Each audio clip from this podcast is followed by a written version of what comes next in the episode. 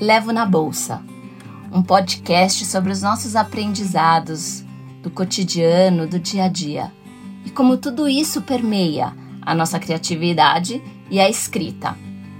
Eu sou Ana Holanda, bem-vindos e bem-vindas a mais um episódio. Bem-vindas e bem-vindos ao meu podcast. Eu sou a Ana Holanda, eu sou jornalista, eu sou escritora, eu sou professora, eu sou mãe da Clara e do Lucas e eu sou uma apaixonada pela palavra.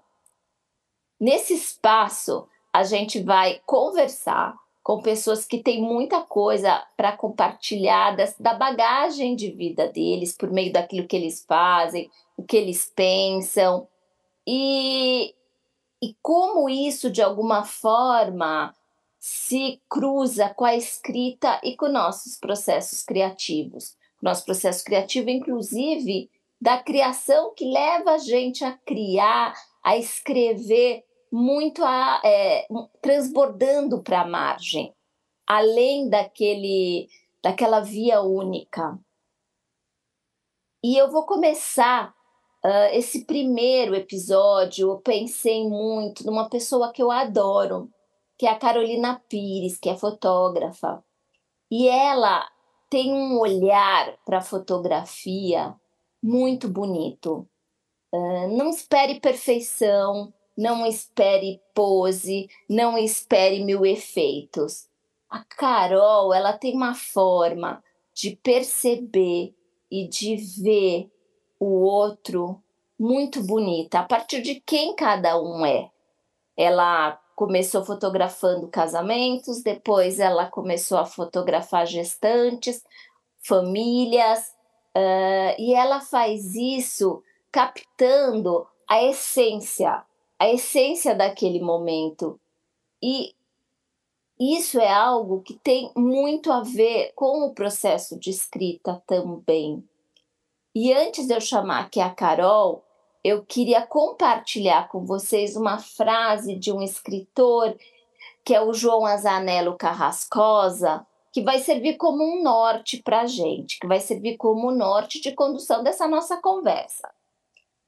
Uma vez eu tive o prazer de conversar com o João para uma entrevista, numa entrevista que eu fiz com ele. E ele falou a seguinte, a seguinte, ele me me falou a seguinte coisa, ou reflexão, enfim, veio por meio da nossa conversa. A vida se faz no dia a dia, não no cotidiano que pode opilar a vista, mas naquele que se abre para o extraordinário. Existem tantas coisas preciosas ao seu redor que, às vezes, você acha que não tem nada. Oi, Carol, tudo bom? Diz aí, essa Adorei!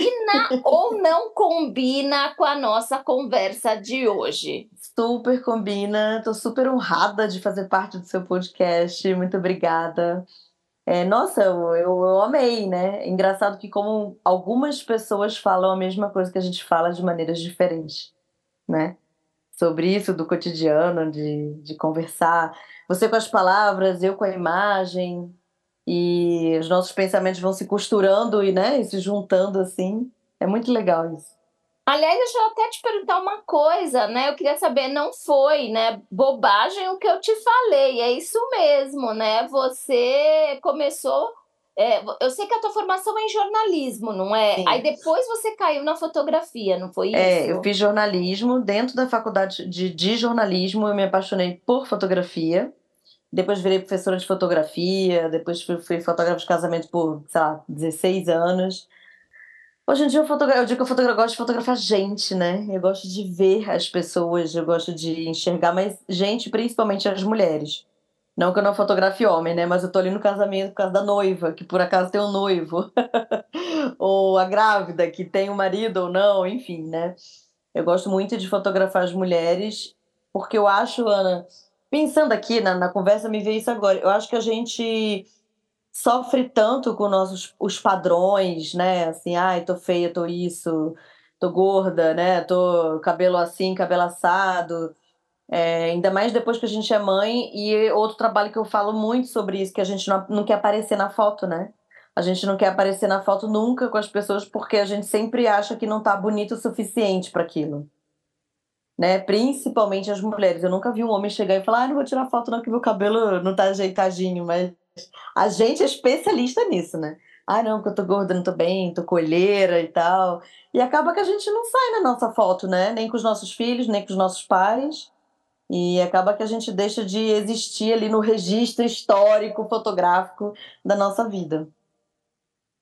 Isso que você tá falando, Carol, me trouxe aqui algo que eu percebo que é a nossa dificuldade, a gente se ausenta, né? Eu falo que a gente quando a gente vai escrever, a gente se ausenta da nossa escrita. É isso. Né? A primeira coisa que a gente aprende, assim, é se ausentar. As pessoas têm muita dificuldade em escrever em primeira pessoa, Sim. né? Escrever sobre elas e sobre as histórias delas. E eu percebo que você tem, né? Você tem, se defende muito isso, né? Até me cutuca demais quando você fala, né? Dessa, cadê a mãe nessa foto, né? A gente faz as fotos lindas dos filhos, mas cadê a mãe? Ele precisa lembrar que ele, que ele, que a mãe estava ali. E isso sempre mexe comigo e eu fico, eu fico ali olhando onde eu tô nas fotos, né? É Tirando é meu foto, né? desesperador, né, né para mim. Cadê eu nessa foto, né? Eu porque eu tava ali o é. tempo todo, né? Então, é, você percebe mesmo essa de o que, que você acha assim, é, que é, que as, as mulheres, de uma forma geral, por que elas têm mais dificuldade em aparecer na foto? Porque a gente aprendeu que a gente sempre tem que estar tá linda, né? Porque a gente aprendeu que tirar foto de pijama não se faz, porque a gente aprendeu que olheira é feio, que tem que estar tá descabelado é um absurdo. É, e principalmente depois que vê essa coisa de rede social, sei lá, Orkut, Facebook, Instagram, essa coisa de mostrar muito para o outro, acaba que você não quer se mostrar feia. E quando eu digo assim, gente, não é para fotografar para postar, é fotografar para vida. É fotografar para ter aquilo, né? É fotografar para estar tá no registro daquela criança, do seu pai, da sua mãe, né? Quando às vezes a gente tem bebê, a gente fala muito assim: ah, eu tiro muitas fotos com o meu filho. Eu digo, e com seus pais? E você, Ana, tira foto com seus pais? eu tiro, eu tiro bastante fotos com meus pais e é horrível, assim, porque minha mãe. Minha mãe é essa pessoa que não gosta de fazer foto, sabe? Minha mãe sempre foi muito vaidosa, assim, e ela tem que estar, tá, tipo, mega arrumada para fazer uma foto. Muito arrumada. E eu. Uma coisa que me marcou muito foi um texto de uma crônica do Antônio Prata, Sim. chama Recordação. E que eu falo muito isso é, no Modos de Ver. É exatamente, é, né? Para quem não sabe, Modos de Ver é o curso da Carol em que ela fala sobre o olhar. E nessa crônica, ele é uma conversa do dele, Antônio Prata, né? Dentro uhum. de um uhum. táxi, ele está conversando com o taxista taxista puxa a conversa, né, falando que eh, naquele dia ele ia fazer 25 anos de casamento se a mulher dele estivesse viva, mas ela morreu. Uhum. E uma uhum. coisa que marca é que ele não tinha nenhuma foto do jeito que ela era no dia a dia. Né, que é muito gente... engraçado isso, né? Que ele fala assim: ah, ela tinha foto no jet ski e eu lá é. tenho jet ski. É. Tinha foto foi... bonita no casamento é, no e ela casamento. por acaso era assim em casa. E que ele, é. que ele falava que ele queria lembrar dela sentada vendo novela. De avental dela, cozinhando. De avental cozinhando. E a minha mãe é essa pessoa, sabe? A minha mãe é essa pessoa que ela não, não se permite ser fotografada do jeito que ela tá na vida de todo dia, Sim. né? E aí eu lembro que eu, eu aproveitei uma. Uma vez a gente estava no sítio, eu aproveitei o um momento de distração dela e fotografei ela de toalha na cabeça, sabe? Sai Maravilhoso. banho e tal. E ela, aí ela me viu assim, né? Tipo, com o celular pra cima, ela olhou pra mim e falou assim: você não fotografou, né? E eu falei, não, claro que claro não. que não, Mentira, imagina. né? Mas é assim, é o jeito que ela usa a toalha. Eu quero poder lembrar daquilo também, né? Então, isso é muito legal. E aí, nisso, eu queria saber um pouquinho de você. Como que você. Que que, é, como, qual é a importância de apurar esse olhar para você, para a tua fotografia? Porque o que, eu, o que eu percebo muito hoje, que eu, e que eu, eu, eu remeto isso também muito para a escrita, né? Que as pessoas, assim, às vezes elas têm, elas têm uma dificuldade muito grande de desenvolver a própria voz, né?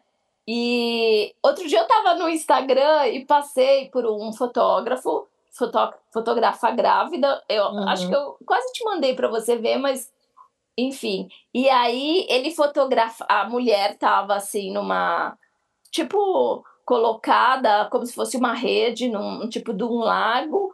E eu só sei que ele fotografou, mas ele pôs tanto, uma quantidade tão grande de efeito naquela fotografia que entre o real e o que a fotografia virou, não tinha nada a ver. A fotografia virou como se aquela mulher tivesse envolta numa nuvem de estrelas, uhum. uma coisa meio surreal, de tanto efeito que ele colocou. E tem um público que ama isso, que gosta disso, e eu entendo. Uhum. Mas assim, eu não, eu não vou falar se isso é bom ou se isso é ruim, se eu concordo ou se eu discordo. Cada um tem o seu gosto. Mas o que eu quero entender é o porquê dessa tua busca de fotografar as pessoas do jeito que elas são na vida real. Qual que é a consequência que você acha que tem isso para as lembranças, para a nossa história? Ai, que pergunta boa e difícil, né? Olha, primeiro que quando eu digo assim, fotografar as pessoas na vida real não significa que a pessoa não vai botar um blush, um batonzinho. Ela pode botar o que ela quiser. Falando sobre a história da sua mãe, eu acho que os melhores fotógrafos da nossa família são as próprias pessoas da família, né? Justamente por isso, porque quando eu, por exemplo, já fui na sua casa fotografá-los, né? Ela jamais ia me receber com a toalha na cabeça né? Então, eu tenho uma foto que quando eu estava eh, falando sobre isso no curso, tem uma foto que eu estou no espelho do banheiro de pijama, e no, no espelho eu consigo ver o reflexo do meu filho também de pijama na sala. E aí eu com o celular, porque hoje em dia todo mundo tem uma câmera na mão, que é o telefone, tirei essa foto. E aí a moça falou: Nossa, mas eu queria muito uma foto dessa, eu queria que você fosse na minha casa tirar. Eu falei assim: Eu não vou conseguir fazer. Porque a partir do momento que eu entrar na sua casa, você vai tirar o pijama né? Então, assim, tem fotos que as próprias pessoas têm que ver e fazer. E aí que o buraco entra no perceber a nossa delicadeza do cotidiano, né? Perceber a delicadeza do cotidiano, perceber o que é que faz é, da, nossa, da nossa rotina a nossa rotina, o que é que faz da nossa casa a nossa casa né? Porque, por exemplo, assim, se toda vez que você dorme, sei lá, com seu namorado, seu filho, seu marido, você encosta o pé de uma certa maneira, aquilo dali remete a vocês alguma coisa, né? Aí lá vem ela com esse pé, ai que delícia, ela chegou, o pé tá aqui, ai o pezinho, não sei o quê, né? Ou então o bebezinho que dorme no colo da mãe sempre pegando na orelhinha, sempre pegando, uma hora ele não vai mais pegar na orelha, porque eles crescem, não tô dizendo com 15 anos não, tô dizendo com 2, 3, sei lá, não vai mais pegar na orelha e aquilo vai passar. E aí um dia você vai falar, meu Deus, ele pegava na minha orelha. Ou você vai esquecer. Então, assim, essas delicadezas, sabe? De pegar na orelha para dormir, tem bebê que enrola o cabelo da mãe. Então, eu, eu fico pensando muito nessa coisa, sabe? De. de que a gente vai esquecer. Né? Porque a memória da gente ela vai embaçando assim com o tempo, a gente já não sabe mais se viveu aquilo se a gente está imaginando, né? Inventando. É, eu acho que vale a pena, sim. Ah, foto posada, olha para cá, não sei o que, acho ótimo, porque parece que você, quando pega a pessoa, a foto, a pessoa tá te olhando, né? Ah, tipo Mona Lisa, assim. Você tem a foto do seu pai olhando pra, pra foto, você vai pegar aquela foto e vai achar que seu pai tá te olhando. Eu acho fantástico. Também, o que eu acho que não dá é para ter só isso, né? E, e eu acho que na minha vida eu fui aprendendo isso vendo foto minha de infância sabe? É olhando para nossa história, nossa vida. Quando a gente olha aquele nosso a nossa fotografia de antigamente, fala assim, meu Deus, eu lembro desse quadro aqui na minha casa, esse tapete.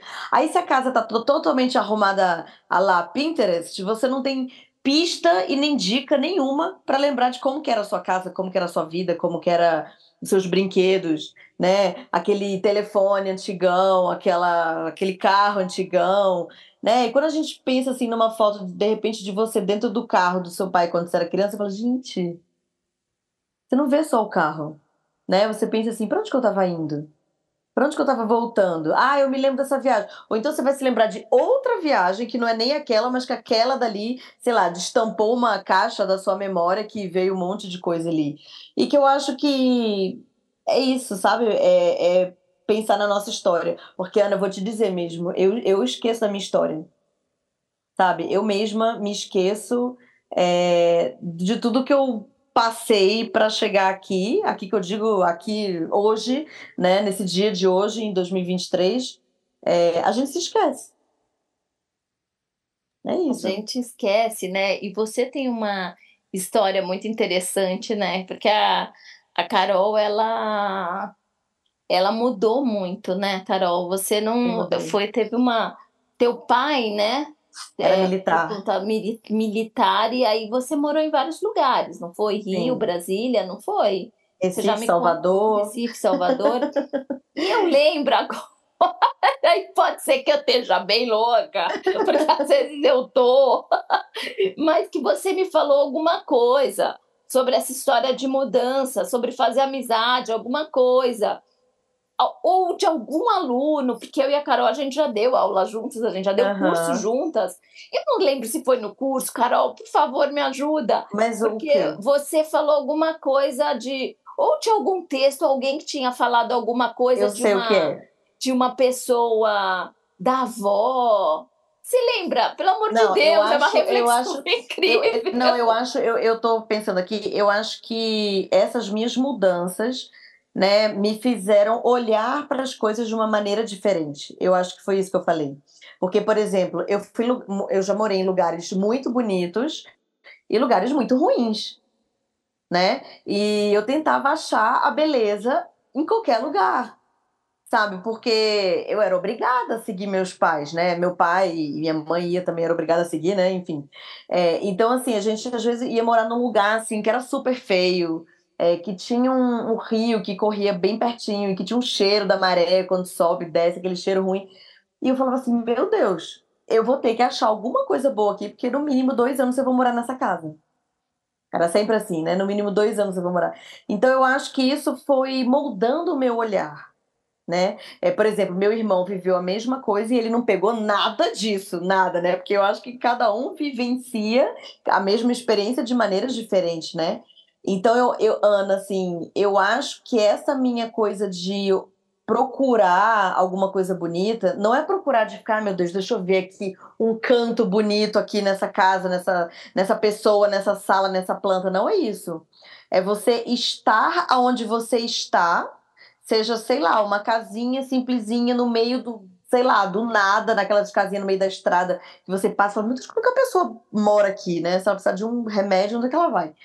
E você encontrar uma beleza ali, né? É uma beleza da vida dela, do jeito dela, a beleza de que ela, o que que ela faz ali, como que ela transforma aquele ambiente, né? Porque às vezes a gente chega nessas casas do interior e tem um Jesus pendurado na parede, né? Ou então tem aquelas fotos de antigamente que você não sabe se é meio desenho, se é meio, né? E assim, a partir do momento que alguém coloca alguma coisa na parede, ou uma almofada que seja num canto, ela tá achando aquilo bonito. Aquilo tem um significado para ela, que pode não ter para mim né? Então eu acho que a partir daí nasce um texto, a partir daí nasce uma fotografia, a partir daí, para quem não é nem escritor nem é fotógrafo, nasce a empatia né? Ou então você pode não ter a empatia, você pode olhar e falar, nossa, que coisa esquisita e tal, mas aí você pode olhar e ter a sensibilidade de pensar, gente, a partir do momento que alguém colocou isso na parede, ou isso no cantinho, ou sei lá, né, botou uma capa no bujão de gás, igual antigamente, é, é porque ela aquilo representa alguma coisa para ela. Né? E eu acho que a partir disso a gente pode criar até um livro. É uma loucura isso, né, Carol? E eu lembro, é muito, para mim, assim, é muito claro como essa tua forma de. É, você tem uma sensibilidade de olhar, assim, gigante, né? Eu não percebo é... isso, Ana. As pessoas é... me falam, mas assim, tem. eu também acho que a sua é gigante. É, mas eu acho que é uma. E assim, para mim, é... ela foi assim, muito, muito forte quando eu sempre te conto essa história, que é uma coisa que você nos, eu escrevi um texto sobre isso. E aí você sem querer é, sem... na terapia, eu estava na terapia esperando para entrar é, na vida simples, eu isso. comecei a ler. Falei, meu Deus, sou eu. Sou eu, eu te falei isso, né? que foi, né? Eu tava numa fase muito difícil já, já de final de casamento. E era meu aniversário e eu postei uma foto. Eu tava muito triste, assim, não tinha como. Foi, foi eu fiz a foto, né? E falando do texto, que era o meu aniversário tal. E as, era, uma, era uma foto que era eu, e uma foto em que era. Eu tava com os, os meus três, né? Porque eu sou mãe da Clara e do Lucas, né? Mas eu também sou mãe da Maria, né? Que é a filha do meu ex-marido. E, a, e foi muito pontual, porque era o dia do meu aniversário. Eu lembro dessa foto. E eu tinha, sa, e eu tinha ido até a Paulista para andar com os três, né? O, é, a, o, o meu ex-marido, apesar da gente ainda estar tá dividindo a mesma casa, não estava ali, não estava na foto. E assim, então, o primeiro sinal, ele não estava na foto. Aí o segundo sinal, que era uma foto só minha. E eu postei as pessoas me parabenizando, né, pelo aniversário, porque eu falei disso que era meu aniversário. E aí eu recebo uma mensagem assim: o que está acontecendo com você? Você tá, tá bem? Muito, é, você, tá, você tá triste na foto. E aí eu falei, meu Deus, para tudo, né? Porque, sei lá, de centenas de pessoas que passaram ali, você realmente foi a única que percebeu que eu estava triste, né? E e foi você também que me falou um negócio que me marcou demais. Que um, quando eu já tinha me separado e eu estava numa fase muito para baixo, né? É, você falou, vamos, amiga, vou te fotografar. E eu falei, não, eu tô muito triste. Aí você virou e falou assim, por isso, por isso. A gente tem que se fotografar quando a gente está triste também, né? É, é, eu queria que você me falasse um pouquinho disso, né? Porque eu vejo que, assim, eu falo muito que a escrita ela me ajuda a lidar com, com as minhas emoções, independente de, que elas, de quais elas sejam, nas minhas dificuldades, a, a, acolher as alegrias, que é uma loucura isso, a gente precisa acolher a alegria, né? Parece é. que acolher, é. né? A alegria, aceitar que tudo bem, a gente tá feliz, é uma loucura. É, né? A gente vive num é. lugar que, é, numa época que a gente, se não tiver depressiva mal, é. a coisa, alguma coisa tá errada. É, mas escrever sobre a tristeza é uma coisa que, me, que eu consigo fazer e é uma coisa que me ajuda muito, sabe? A tirar um pouco aquele peso. Mas ser fotografada é, eu que falo tanto das pessoas se desnudarem quando elas escrevem, ser fotografada é tipo cruzar um limite, né? E é. aí eu queria que você falasse um pouquinho dessa tua percepção. São duas coisas, de perceber que a pessoa tá triste, né? Pelo. Porque eu acho que você deve ter, é, do mesmo jeito que eu percebo elementos relacionados àquela pessoa pela escrita, você deve perceber pelo. Acredito, tá? Me diz isso. Pelo olhar. Ana, é, é, obviamente que não é sempre, né? Até porque nas redes sociais nem sempre as pessoas postam coisas aleatórias. Elas pensam calculadamente, milimetricamente. Não é o meu caso, mas tudo bem. É, eu acho que. Primeira coisa, eu percebi que seu marido não estava ali. Eu falei, nossa, aniversário dela, ela coloca o filho dele, ele não tá ali, né? E os filhos dela. E aí a segunda, quando eu olho pra foto, que eu olho pra sua cara, eu falei, gente, o que aconteceu? Tá todo mundo sorrindo, mas o olho dela não tá sorrindo, né? É... E aí eu entrei em contato, falei, ah, o que tá acontecendo? Tá bem, não sei o que. Enfim, aconteceu isso tudo que você falou, mas isso acontece comigo. Algumas pessoas já falaram: Ah, você já me perguntou se eu tava bem e eu não tava na merda, porque você percebeu alguma coisa assim, assim. Às vezes é uma coisa que a pessoa escreve, às vezes é uma foto que a pessoa bota e eu vejo. Não sei, é uma coisa que. que... É estar aberto, sabe? É você estar tá aberto, é você pensar que aquela pessoa é uma pessoa.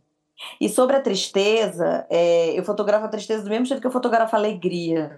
Isso é muito interessante, porque as pessoas têm uma dificuldade muito grande com a tristeza, né? Elas querem evitar a tristeza, elas não querem falar da tristeza, elas querem. Tá tudo bem, tá ótimo, né? Você começar a lamuriar muito no Instagram, o povo para de te seguir. E eu fui para o Rio agora em julho e eu fotografei, eu fui para lá para estar com uma amiga minha, que é minha melhor amiga, que está com câncer de mama. Eu fui lá para fazer uma quimioterapia com ela. Eu tava desesperada para levar minha câmera no dia, mas eu achei que não ia caber.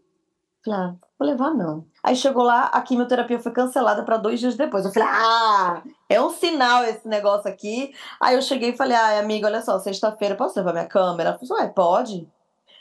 Não, é, não foi um ensaio sobre a quimioterapia, óbvio que não, foi um ensaio meu, ensaio como não um ensaio fotográfico, um ensaio, sabe, ensaio? Um ensaio escrito, um ensaio de ensaiar, né? É, eu precisei Sim. fotografar aquilo que eu estava vendo ali, para mim e para ela, sabe? E a sala era bem escura, porque a gente apagou a luz para ela e uma senhora que estava do lado dormirem, cochilarem, só tinha a luz do corredor, e eu falei: tá ótimo, é assim que é é assim que vai ser. E as fotos ficaram bastante tremidas, né? Porque a, falando tecnicamente, porque como tá muito escuro, a gente tem que baixar a velocidade da câmera e aí fica tudo tremido. E eu falei assim: é isso, tá lindo, é tudo muito embaçado que é o momento que ela tá vivendo. Fazer de tripé, né? Pra não. Pra não, não usei tremer. tripé. Não, mas tecnicamente falando. Ah, sim, sim. Se né? você não quisesse uhum. que, que tremesse. E eu quis fazer tudo na mão. Eu queria que tremesse mesmo. É, eu queria que, que desse essa sensação de névoa. Dela tá perdida porque ela tá. Eu também tô perdida, porque minha amiga tá com câncer, o que, que eu faço nessa situação? Além de estar tá ali. É, algumas. E ela tá usando uma touca que congela o, o a raiz do cabelo para o cabelo não cair tanto. Ele cai, mas não cai tanto, né? É, e aí tem uma foto que eu fotografei um aparelhinho que passa o soro com o tempo, que faltava tipo três horas ainda para correr o, o soro. Para quem não sabe, quimioterapia é um soro, é um soro que você fica lá tomando. E aí eu foquei naquele negócio, desfoquei ela e falei assim: não, eu quero focar ela também, porque eu estava evitando muito mostrar o rosto dela para ela mesma. E aí eu foquei e ela deu um sorriso. E aí quando eu entreguei o trabalho para ela, ela falou assim: "Eu amei essa foto. Olha a cara de esperança que eu tô". Ai, que lindo.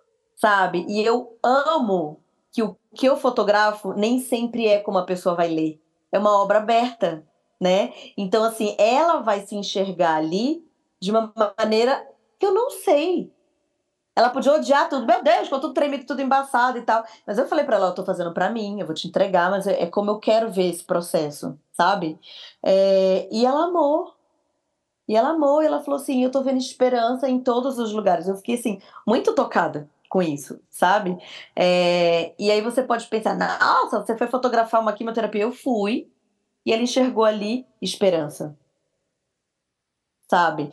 É, uhum. por isso que eu acho que eu me fotografei muito quando eu estava no pós-parto, que a gente até conversou já sobre isso, né? Que você foi mãe de gêmeos no pós-parto, imagina, e que eu era um farrapo humano, você devia ser um farrapo e meio humano, né? Já que eram dois. Ou dois Total, eu tinha uma olheira eterna, parecia um panda. Pois é, e, e, e, não é nem só olheira, eu acho que o que eu mais me chocava nas minhas fotos que eu vejo é que meu olho ficou opaco. era um cansaço, né? Você obviamente sabe. Que eu não consigo. Era um, era uma coisa assim. E eu me fotografava nessa época, né? Eu não sabia para quê, nem por quê, mas eu me fotografava.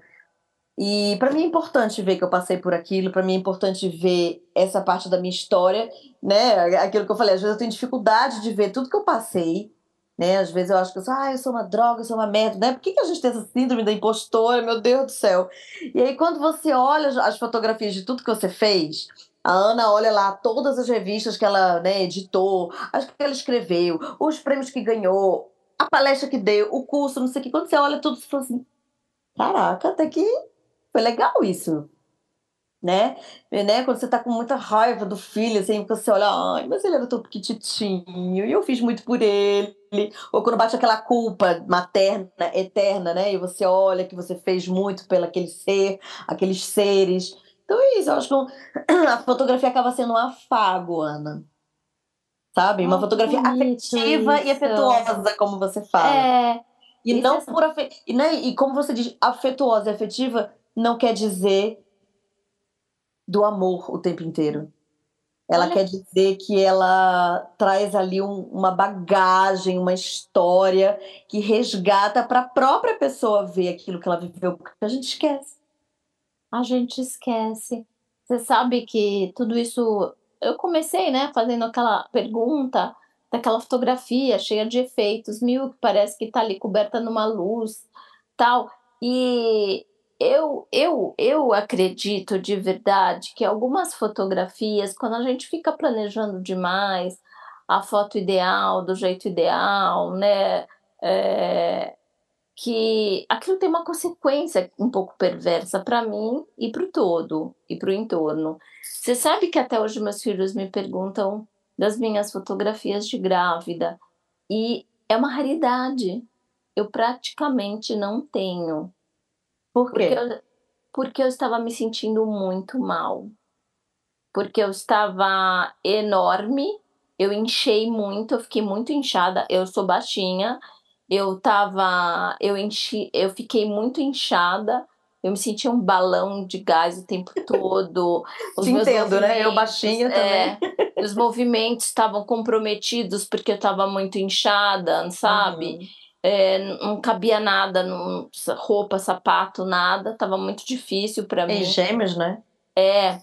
E, e eu sempre vi fotos das grávidas que elas estavam no momento transcendental, né? Então, assim, com aquela exibindo aquela barriga enorme e a minha, mas era sempre uma barriga é, perfeita, né? Hum. A minha barriga não tinha nada de perfeita. Nem a minha. É, a minha barriga era uma coisa é, muito grande, né? Assim, uma barriga de grávida, mas uma barriga de grávida com dois ali, uhum. né?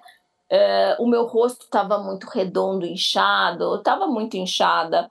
Então aquilo não combinava com a imagem que eu tinha formado do que seriam fotos de grávida, né? E aí hoje eu sinto muito por mim e mais do que isso eu sinto muito pelos meus filhos, que parece que eu peguei literalmente eles na horta de repolho. Eu, né? Maravilhoso isso que você está falando, porque eu ia te perguntar isso. Você se arrepende? Me arrependo muito. É, muito. É, eu quero. Eu falo isso para todas as grávidas. É. Ah, que eu tô feia, que eu tô. Eu falei, faz o seguinte: se você não gostar, você não olha pra foto, mas faz. Faz. Faz, porque depois. Depois você vai olhar com mais carinho, seu filho vai olhar com Sim. mais carinho. É isso, faz parte da nossa vida, né? Eu acho que falta carinho da gente com a gente mesma. Falta muito. E eu acho que a gente tem uma construção que é a mesma que passa pela história do corpo, né? Porque hoje, assim, a, às vezes a minha filha fala: mãe, você é muito perversa com você quando você é, se eu, eu também sou comigo, né? É horrível. E aí eu falo: filha, eu sei. Eu sei que eu sou. Você não tem ideia do quanto eu luto comigo mesma em relação a isso, porque eu não quero isso para você, né? Mas a gente cresceu, Carol, numa cresceu. época muito diferente. Cresceu. Hoje, não, eu acho tão legal hoje quando você está olhando revista ou Instagram e tem mulheres de é, todos de os jeitos, cores, gordinha, gordona, é, né, de todos os jeitos, mas principalmente a coisa da magreza, é. né? A coisa da magreza não existia nunca jamais em tempo algum uma pessoa vestindo uma roupa que tivesse de, de cunho publicitário né, para vender roupa, seja, né, fosse gorda, que fosse magra. É, é, todas eram tinha, é, magras, eram magras, é. válidas, inclusive. Então é do tipo, eu me senti sempre que eu estava fora de algum padrão, né? Então é, isso foi uma construção. Eu acho lindo, incrível hoje. É legal você ver, inclusive, como é que você vai comprar aquela roupa, como é que ela vai ficar em você? Claro, é. porque eu também cansei de comprar roupa daquelas mulheres altíssimas, eu com meu um metro e meio. um metro e meio, você vai olhar, vai vestir a roupa e fala assim, nossa, não ficou bom em mim. É. Então eu é. acho que tem uma essa construção, sabe? Que tem essa uhum. construção da imagem da grávida perfeita, de uma grávida quase meio Demi Moore, sabe? Feito, é tipo. Eu não sou uma grávida Demi Moore, entendeu? É, é apareceram estrias onde não deviam, né? Tipo, não teve óleo que desse conta, gente. É a, grávida, gravidez de, de, de é. múltiplos, né? Não dá, não dá conta. Não dá. A barriga estica demais. Não, eu, eu acho então... engraçado aquelas grávidas que fazem assim, vestidas de fada, ou, ou, com tecido voando num balanço, não sei das quantas. Aí eu penso assim, meu Deus, é... deixa eu nascer. para ver que a fada vai virar bruxa assim em três segundos, sabe? Então eu acho que isso é até um desserviço para a própria maternidade, sinceramente. Não estou dizendo de luzes e efeitos e tal, porque isso daí cada um tem, tem o um gosto estético, mas essa coisa é, da mulher parecer uma criança no balanço, ou de Cinderela, ou de fada, ou de sei lá o quê, eu fico assim, gente, não é. Uhum. Não é e vai piorar, tá? Deixa nascer. É a coisa que a gente não fala, mas é isso, não existe isso, né? E já começa o conto de fadas daí. Aí a pessoa fala assim depois, ah, muitas grávidas que eu fotografo, depois eu acompanho no Instagram e falo, ai, é, ninguém avisou que não sei o que. Eu falei, querida, avisa, tem um milhão de pessoas que falam sobre isso, tem um milhão de, de mães que falam sobre isso, mas quando a gente está grávida, a gente só quer ver a borboleta, a fada, o parto na água de cabeça para baixo, sei lá o que, o quarto do neném, aquela coisa toda, uhum. né? Fica uma coisa meio assim bitolada que também, ok, não precisa saber, porque ninguém não dá para saber antes de viver, né? Mas não diga que ninguém fala, porque a gente fala. Ô, Carol, eu queria só retomar uma coisa que você falou que eu achei muito bonito. Hum. Quando você falou da história da empatia, né? É, você entra muito na vida das pessoas, você entra na casa das pessoas. Você tem fotos maravilhosas, eu adoro aquilo, sabe? Que é do tipo. É, você é, parece que você realmente espera a pessoa ficar super à vontade com aquela criança para fazer a foto, né? Então você tem fotos maravilhosas do pai com, com os filhos, né? Que eu acho isso né, é, tem sim aquela foto posada, tem. que é porque às vezes as pessoas têm essa necessidade, Sim. mas você tem fotos incríveis, sabe? De, é, que você vê que aquilo nasceu. Inclusive aquelas fotos que em geral as pessoas esconderiam, né? Ou falariam, filha, isso. não faz isso, né? É. Do tipo, da criança, numa criança, uma, aquela foto sua maravilhosa, que é a mãe com o recém-nascido e na outra ponta do sofá a menina emburrada, né? Emburrada, a filha mais velha, emburrada com aquela cara, tipo, deixa eu ter um minuto aqui, deixa uhum. eles ficarem de costas que eu vou sufocar essa criança. né? Então, e eu queria saber assim, como que é isso? É, como é? Você é, é, quer dizer, eu já te vi um pouco em ação. Você é uma pessoa que você é, você é muito observadora, você dá muito este, como diria no início que eu li o João Azanello Carrascosa, você percebe o extraordinário neste ordinário o tempo todo. Você, às vezes você tá com a sua câmera baixa, só esperando aquele momento acontecer só para virá-la. Né? Então, mas às vezes é, eu tenho amigos que, que são muito. É, é, como é que chama? É, eles imaginam que a cena vai acontecer esperam acontecer e fotografam. Eu não, eu não sei o que, que vai acontecer. Eu não tenho essa bola de cristal, eu não imagino. O máximo que pode acontecer é falar, ah, se ela virar para lá, eu faço a foto que a composição vai ficar mais bonita. Tudo bem. Mas onde cada um vai sentar na mesa, é, se a filha vai chorar ou não vai chorar, é, eu fico esperando. E quando acontece, eu fotografo. E eu confesso que às vezes até perco foto, tá? Porque eu fico olhando assim. eu fico olhando, ai, que lindo, né? Às vezes casamento, ai, que lindo Tô chorando, meu Deus, tem que fazer a foto aqui. Acontece. É... Mas eu não sei, eu acho que eu sou muito à vontade, né? Então eu acho que as pessoas ficam à vontade porque eu sou essa pessoa também dada, né? Eu não tenho muita cerimônia, não tenho muita frescura. É... Talvez, né? Não sei, eu tô pensando aqui. Eu não sei, talvez seja isso, né? Mas eu não fico esperando a cena exata que eu quero. Eu fico esperando qualquer cena que eu acho que na hora vai fazer sentido, né? Por exemplo, eu estava fotografando a mãe no sofá, eu não estava esperando ninguém sentar na ponta, mas quando a menina sentou e ficou emborrada, eu falei, ah, maravilhoso, né? Faz todo o sentido agora. O que eu acho mais gostoso da fotografia, inclusive, é isso, é o inesperado.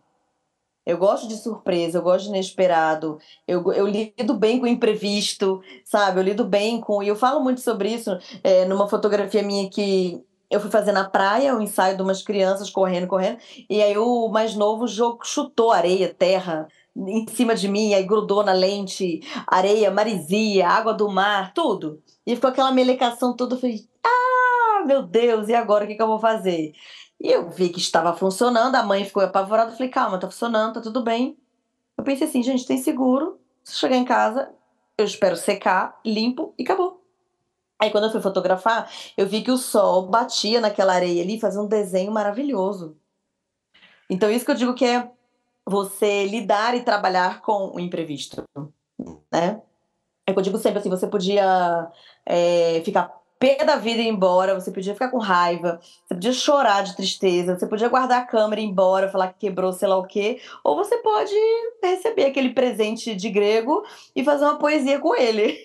que nem eu fui, eu fui no Rio agora, na casa dessa moça, fazer outro ensaio, tava lá na parede dela justamente essa fotografia gigantesca na sala, né? Porque ele fez um desenho assim da luz, que nada mais é do que a luz batendo na areia e no mar que o garoto jogou na lente né? Então estragou a máquina, conta Não, aqui. não. Eu cheguei em casa, deixei secando que não dá para você limpar na hora, senão a areia vai arranhar. Aí quando secou, eu passei um pincel, passei o negócio de limpar lente, que é tipo de limpar óculos, lavou, tá novo, bora pro próximo. Deu tudo certo. E tem um trabalho muito, muito legal com o que você faz também, porque você você acompanha, né?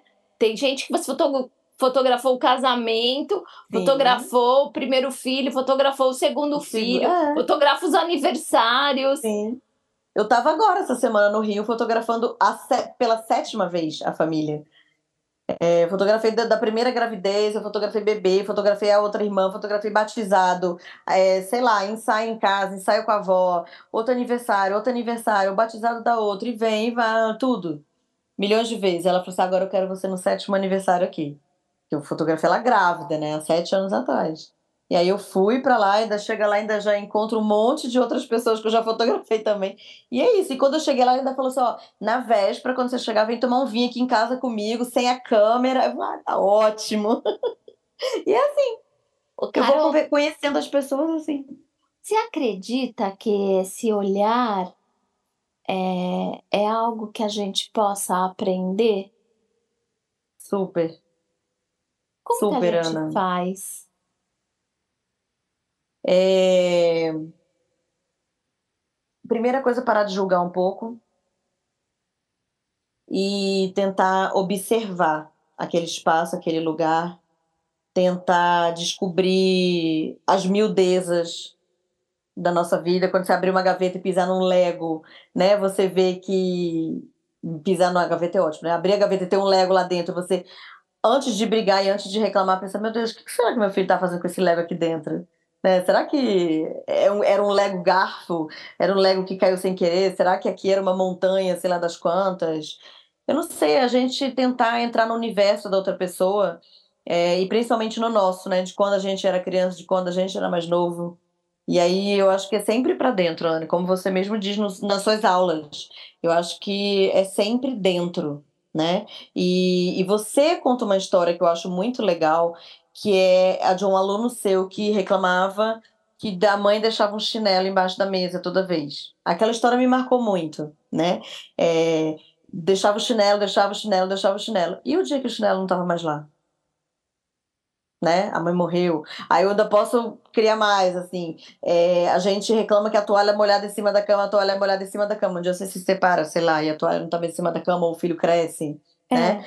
É, quando eu me separei, Francisco foi passar as férias no Rio, eu, com preguiça, eu desfazia só a metade da cama. e dormia no meu cantinho, assim, só a metade da cama. E aí, um dia, olhando aquilo, eu tirei uma fotografia para mim sobre aquilo, né? E aí eu pensei assim, isso aqui pode ser uma solidão, mas pode ser uma solitude. Tem gente que vai olhar e vai falar, nossa, que solidão isso, a pessoa sozinha, etc e tal, nessa cama e tal. E eu, eu olhei para aquilo e falei assim, ai gente, que delícia. O meu cantinho, o meu livro que eu tô lendo, a minha aguinha que eu sempre levo para cama na hora de dormir, o meu abajur que ilumina o meu canto, o meu espaço, a foi aquilo dali, foi a minha decisão, a minha vida, a minha escolha. Adorei essa foto com a metade da cama arrumada e a metade desforrada. Então, eu acho que a gente tem que mudar aqui dentro para mudar ali fora, né? Eu acho que o nosso olhar, a partir do momento que você vê assim, é... ah, não gostei disso, para antes e pensa. Ou então, isso é triste. Tá, mas ele pode não ser triste. Vamos inverter. Eu acho que é mais ou menos por aí. O que, que você acha? Não, acho que é. Nossa, você estava falando desse negócio da cama. Eu. para mim isso é muito é muito pontual assim. Eu quando eu me separei, eu demorei muito tempo para ocupar a cama. No sentido de eu, eu também eu ficava, eu deitava todo dia no mesmo lugar, quase que encolhida no canto, né? Aí eu até que um dia eu pensei, né, do tipo, meu, eu tenho essa cama inteira para mim, né? E hoje, assim, eu cada vez mais eu tenho o hábito de dormir meio que no meio da cama, sabe? Ocupando todo o espaço, assim.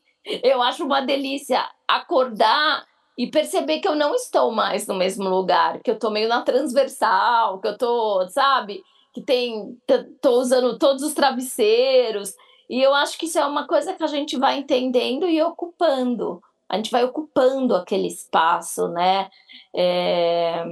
Acho que no meu caso foi assim: cansei de arrumar tudo pelos dois, vou bagunçar e arrumar só o meu Eu também gosto dessa lógica de não ter que arrumar assim, a cama inteira. É? Aí você pensa assim. Eu, eu, eu fiquei pensando, mas será que eu queria ocupar o espaço inteiro? Eu falei, eu não, vou ter que arrumar a cama inteira. Hoje em dia eu arrumo tá tudo bem. Mas é isso, é, é, a gente perceber o porquê. O porquê que você queria ocupar a cama inteira, por que eu queria né, ficar no cantinho, assim.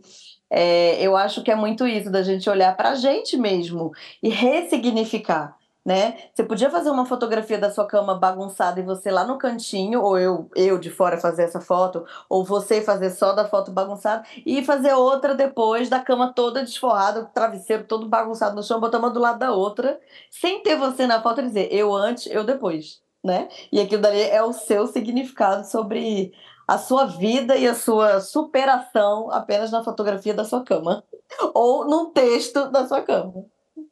Né? Você sabe, Carol, que eu ia pedir, a gente já está aqui finalizando, e eu ia, eu ia pedir para você me dizer. Eh, mas eu acho muita sacanagem, sabe? Eu fazer essa pergunta para você, é. que é do tipo, qual é a foto que você acha que marcou, né? A, foto, uma foto que, que resume, né? A Carol. Mas eu, é, é, muito, é muito interessante, como eu acho que não nada tem o que mais, né?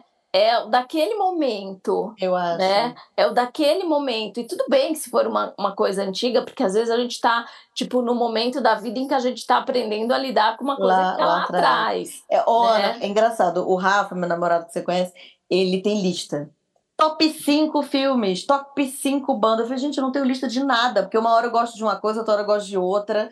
Ele fica rindo, eu não tenho. Top comida. Eu falei, gente, um dia eu quero feijoada, outro dia eu quero macarrão, outro dia eu quero arroz, outro dia eu não quero nem comer. Não tenho esse negócio, não. Mas eu tenho fotografias minhas muito marcantes, que foi quando o Francisco nasceu né? Que a minha cara de espanto, assim, recebendo ele, tipo, quem é essa pessoa, né? Que a gente acha que nasce o filho, oi, Francisco, não, mas quem é essa pessoa que eu tô vendo agora, que eu vou ter que levar para casa, que eu não sei nem quem é. E eu tô apoiando ele com a mão e ele com a mão no meu rosto, assim, eu gosto muito dessa foto. E eu gosto muito da minha foto quando eu tinha três anos de idade, que você conhece, eu acho, do, do, do vídeo. E é uma foto posada para o fotógrafo da escola. Para você ver que qualquer foto conta uma história, né? E que eu lembro que meus pais estavam se separando naquela época e ele falou assim: sorri para a foto. E eu falei assim: não quero sorrir. Você não tá sorrindo, Não tô foto. sorrindo. Eu falei assim, eu lembro que eu falei assim, eu não falei, porque eu não, acho que eu não tinha coragem de falar, mas eu não sorri. E eu, e eu tenho em sequência a foto lá, que eu tô com uma boneca, e ele fala sorri, e aí eu tô com o dedo na boca da boneca pra boneca sorrir.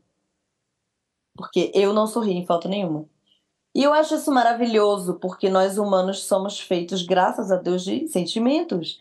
E por isso que toda pessoa que fala, ah, sorri pra foto, sorri pra foto, pro filho, eu digo, gente, a criança tem outros sentimentos também que não seja alegria. Inclusive, tem milhões de outros sentimentos, né?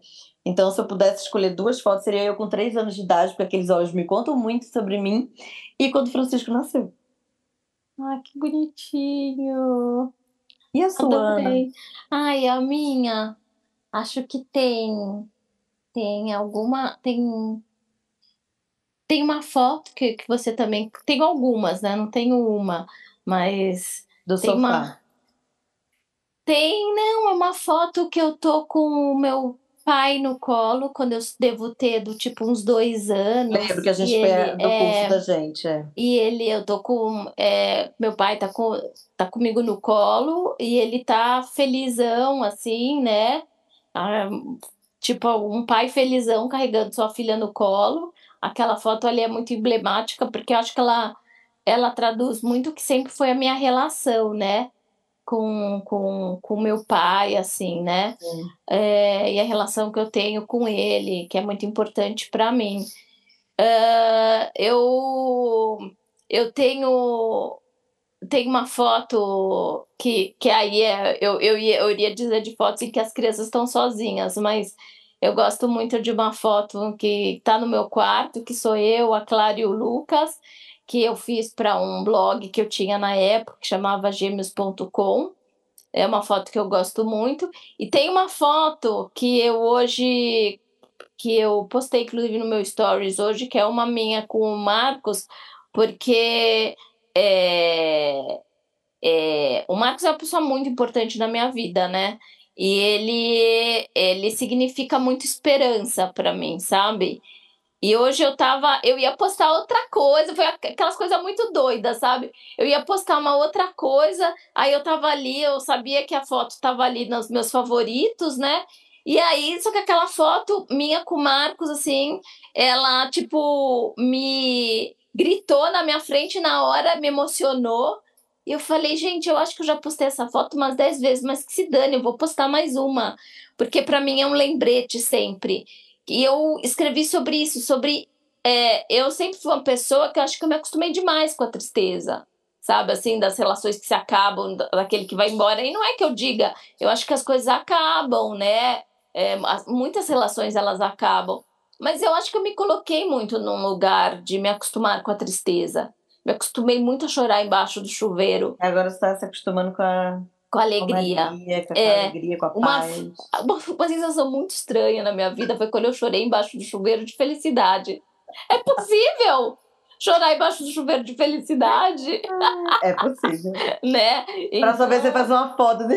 É, então essa foto para mim é uma foto muito muito emblemática e muito marcante. Que bom, eu feliz, e agora pensando, eu lembro que essa foto que eu falei que eu gosto muito é uma foto em que eu tô com, a, com o Aclário e o Lucas no meu colo.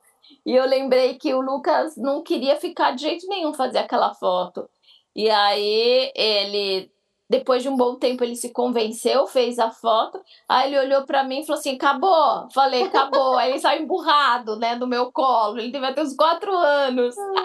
aí eu lembrei de você agora falando o que que tem antes e o que. Que a Carol sempre fala isso, gente. O que que tem antes e o que que tem depois dessa fotografia? Né? Então eu acho que é bom quando a gente tem a foto que jamais eu lembraria desse é, dia, é. dessa cena, dele levantando no meu colo, me olhando assim, falou, acabou. E saindo andando, do tipo, ah, que saco, eu tenho mais o que fazer no meu quarto, mãe. Então, é muito legal, sim. Acho que é, eu, eu, você, Carol, mudou muito o meu olhar relacionado a, a, a essa busca por essa fotografia do cotidiano. E é uma coisa que me ajuda muito, né? É, no, no dia a dia da escrita porque a escrita ela é algo que ela é extremamente visual e o olhar fotográfico é algo que nos que de, de alguma forma nos auxilia muito no, no, no processo de escrita. Então, ter você aqui foi absolutamente incrível. Oh, né?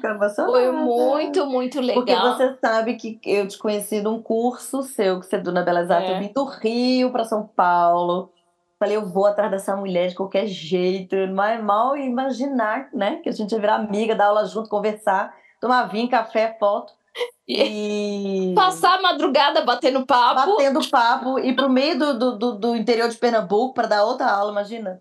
E, e para mim, é, a nossa amizade eu acho que é uma troca muito, muito poderosa, assim, sabe? Porque eu aprendo muito com você, aprendi e aprendo muito com você. É, a colocar nas letras, né, nos papéis, na letrinha, juntar uma letrinha com a outra, até formar uma palavrinha, até formar uma frasezinha, porque Eu abandonei muito a minha escrita durante muito tempo. É, escrevia só para mim, só para mim. E depois de você, eu consegui ter mais coragem. Para não só fotografar, ótimo. mas para escrever também. Adorei. Então, é isso, querida. É, o seu perfil é um perfil que vale muito as pessoas acompanharem, é, porque a Carol posta fotos, exatamente, ela é isso que ela acabou de conversar aqui. E fora que ela põe uns stories, que quando eu tô assim num dia meio mal-humorada, eu deixa eu ver o que que a Carol pôs nos stories. Porque eu dou muita risada com essa pessoa nos stories. Então, Carol, Mas esse por é o outro perfil. É esse daí é o outro. Você não pode perfil. dar o perfil B também pra Pode. É o palavras, né, Carolina? É. Pires palavras. Mas aquele dali é só pra gente rir. mesmo, gente. É muito bom. Mas o seu da fotografia, para as pessoas entenderem isso que a gente acabou de conversar aqui na prática. Carolina Underline Pires. Pires. Não é Carol, é Carolina Underline Pires. Carolina Underline Pires. É isso aí, gente. Carol, muito, muito, muito obrigada. Foi um prazer te ter aqui. Prazer, querida. Muito, Olhar muito obrigada. fotográfico. Muito obrigada de coração. Obrigada. Um e sucesso Ah, nesse podcast. Ah, Sucesso. obrigada, obrigada. Um beijo, Carol. Beijo. Eu sou a Nolanda e esse foi mais um episódio do Levo na Bolsa, um podcast sobre os nossos aprendizados do cotidiano, criatividade e escrita. Até o próximo episódio!